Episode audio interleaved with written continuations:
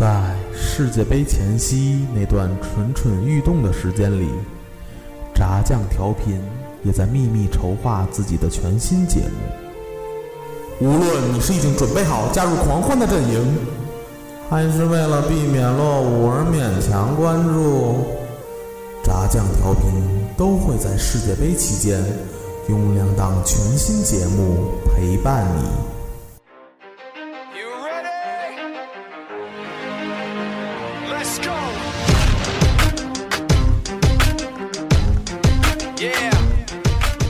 巴西世界杯，一档充斥着吃喝玩乐的伪球迷凑热闹 style。我们将用八期节目，从八个不同角度，全方位带领您在嬉笑欢闹间玩转这个并没有那么专业的世界杯。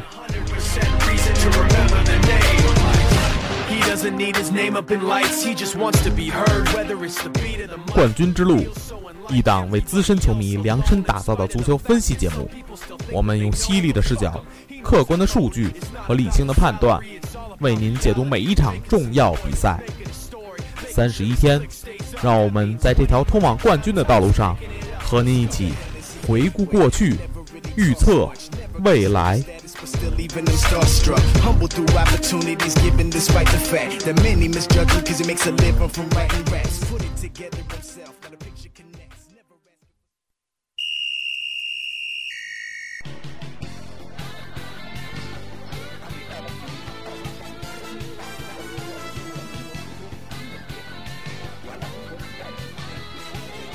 球球进了，进了进了进了进了进了进了进了！点球，格罗索立功了，意大利万岁！欢迎收听冠军之路。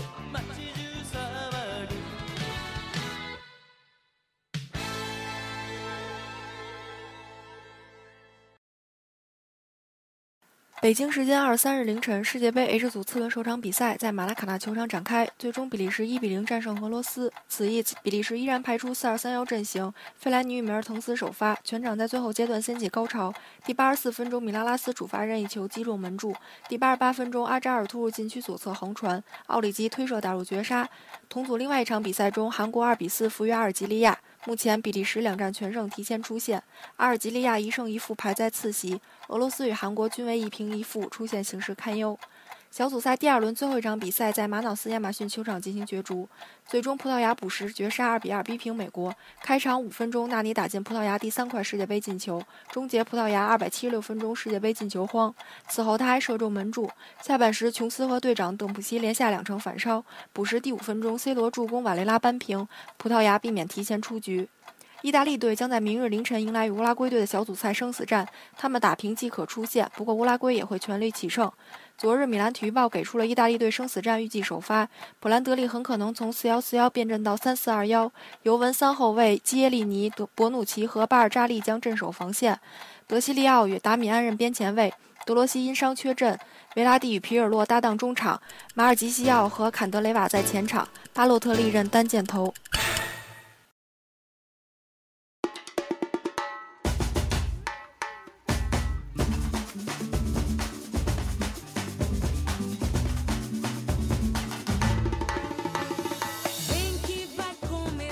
Hello，大家好，欢迎收听新一期的冠军之路，我是健健。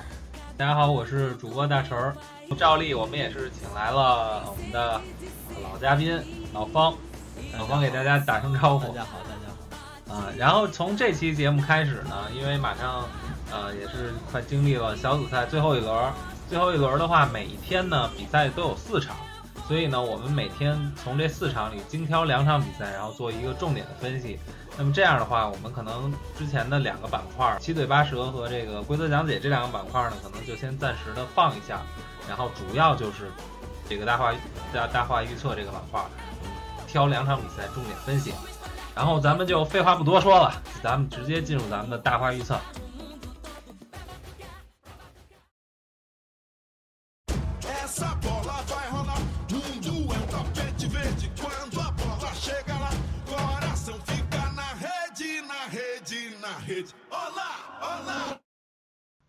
嗯，今天呢，主要跟大家预测的是一场两场焦点之战，一场是意大利对乌拉圭，一场呢是日本对哥伦比亚。啊，意大利乌拉圭这场这个小组简直就是太疯狂了，真的谁也没有想到会是哥斯达黎加这支最不被看好的这个队伍，现在是小组第一。这场这场意大利队应该是普兰德利继续变阵了，对，应该延续了尤文的那后防线加布冯，对，打应该是打三比三了这场。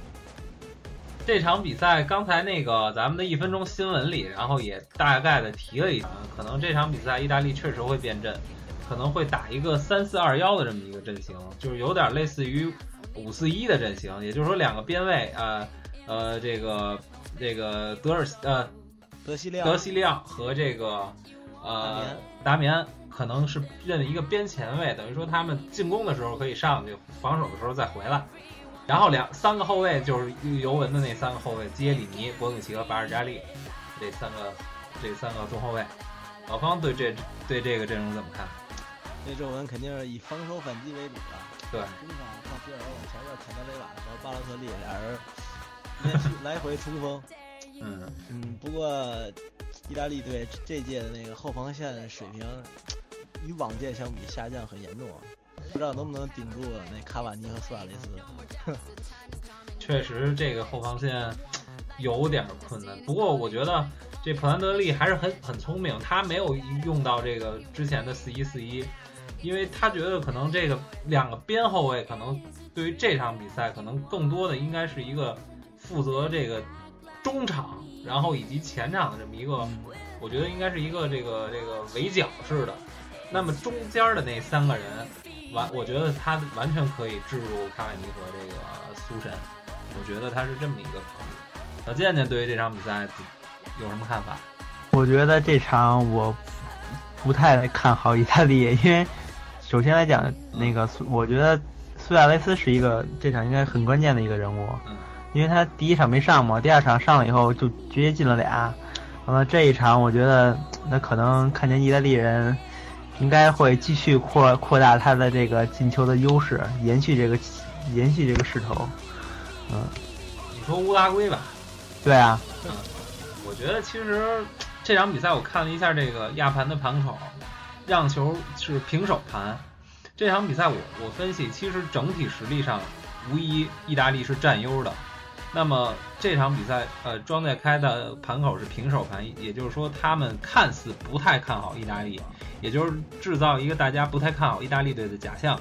那么在上一轮比赛中又制又制造了一个背景，那就是意大利输球，乌拉圭赢赢球，制造了这个背景下，那么这场比赛开出的平手盘一定是让大家去乌拉圭那一边，所以这场比赛我预测意大利不败。老方预测这场比比赛，意大利不败，你也觉得意大利不败，一不败？那保平就可以出线嘛，没必要进，没必要太太太保太过冒险。嗯，小健对于这场比赛给个比分预测，我觉得，呃，意大利一一比一吧，或者，嗯，就差不多一比一，嗯，应该是不会出现一大比分的。也是比较看好意大利的，对吧？呃，呃。对，但是不会出现大比分，我是这个意思。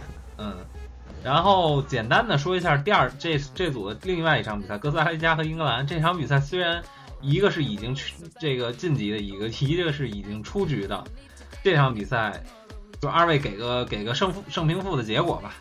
英格兰应该能赢一场，能赢一场，我也看好英格兰赢。小健健呢？对，我也看好 天生输家英格兰。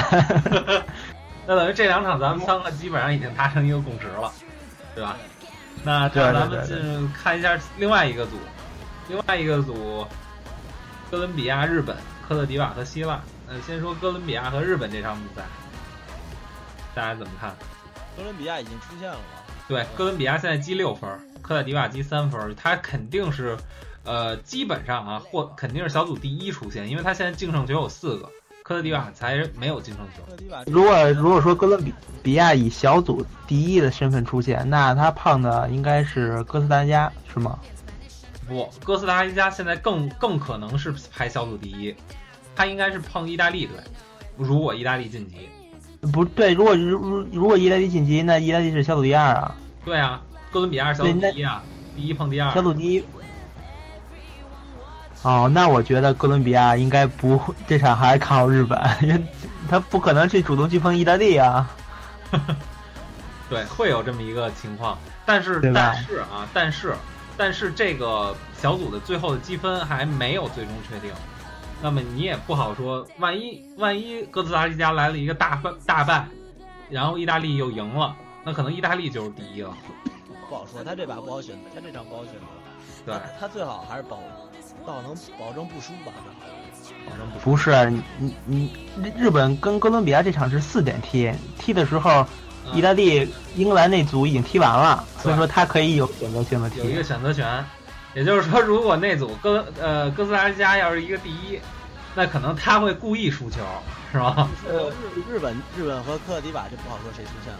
对，这个是一个。但是如果科特迪瓦赢不了，科特迪瓦赢不了，那科特迪瓦就就就碰那个碰碰碰哥斯达黎加去了。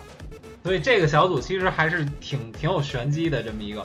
现在看似六三一一的这个积分的排布排排列，但是这个四个队都有晋级的可能。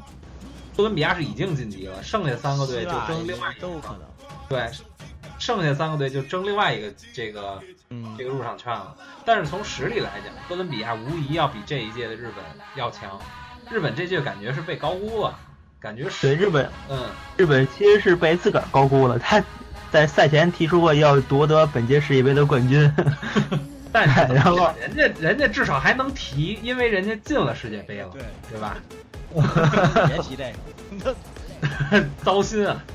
不过其实这些日本日本队他，我感觉他没有这个没有像热身赛没练好备，课，应该是我觉得没练好。没练打法备课。我觉得是整体性还真是，你像哥伦比亚、科特迪瓦这些都是，包括希腊都是靠身体打然后打传客这个传客的。日本虽然整体实力很强，但是单兵作战能力太差了，真是太差了。就七十分钟以后一撞就倒嘛，那不是没法踢了。那这样的话，那咱预测一下吧，哥伦比亚和日本谁赢？哥哥伦比亚，我估计嗯，一比零小胜吧。一比零小胜，哥伦比亚小胜。哥伦比亚小嗯，小健呢？呃，我预计如果说上一组是英格兰胜的话，那哥伦比亚应该会，就是我想啊，应该反正哥伦比亚应该会以平局或者或者小胜来结束，应该不会输，就应该不会输，平局的可能性可能会更大一点。胜，输了他也是小组第一，这不好说，对，输了就不好说了。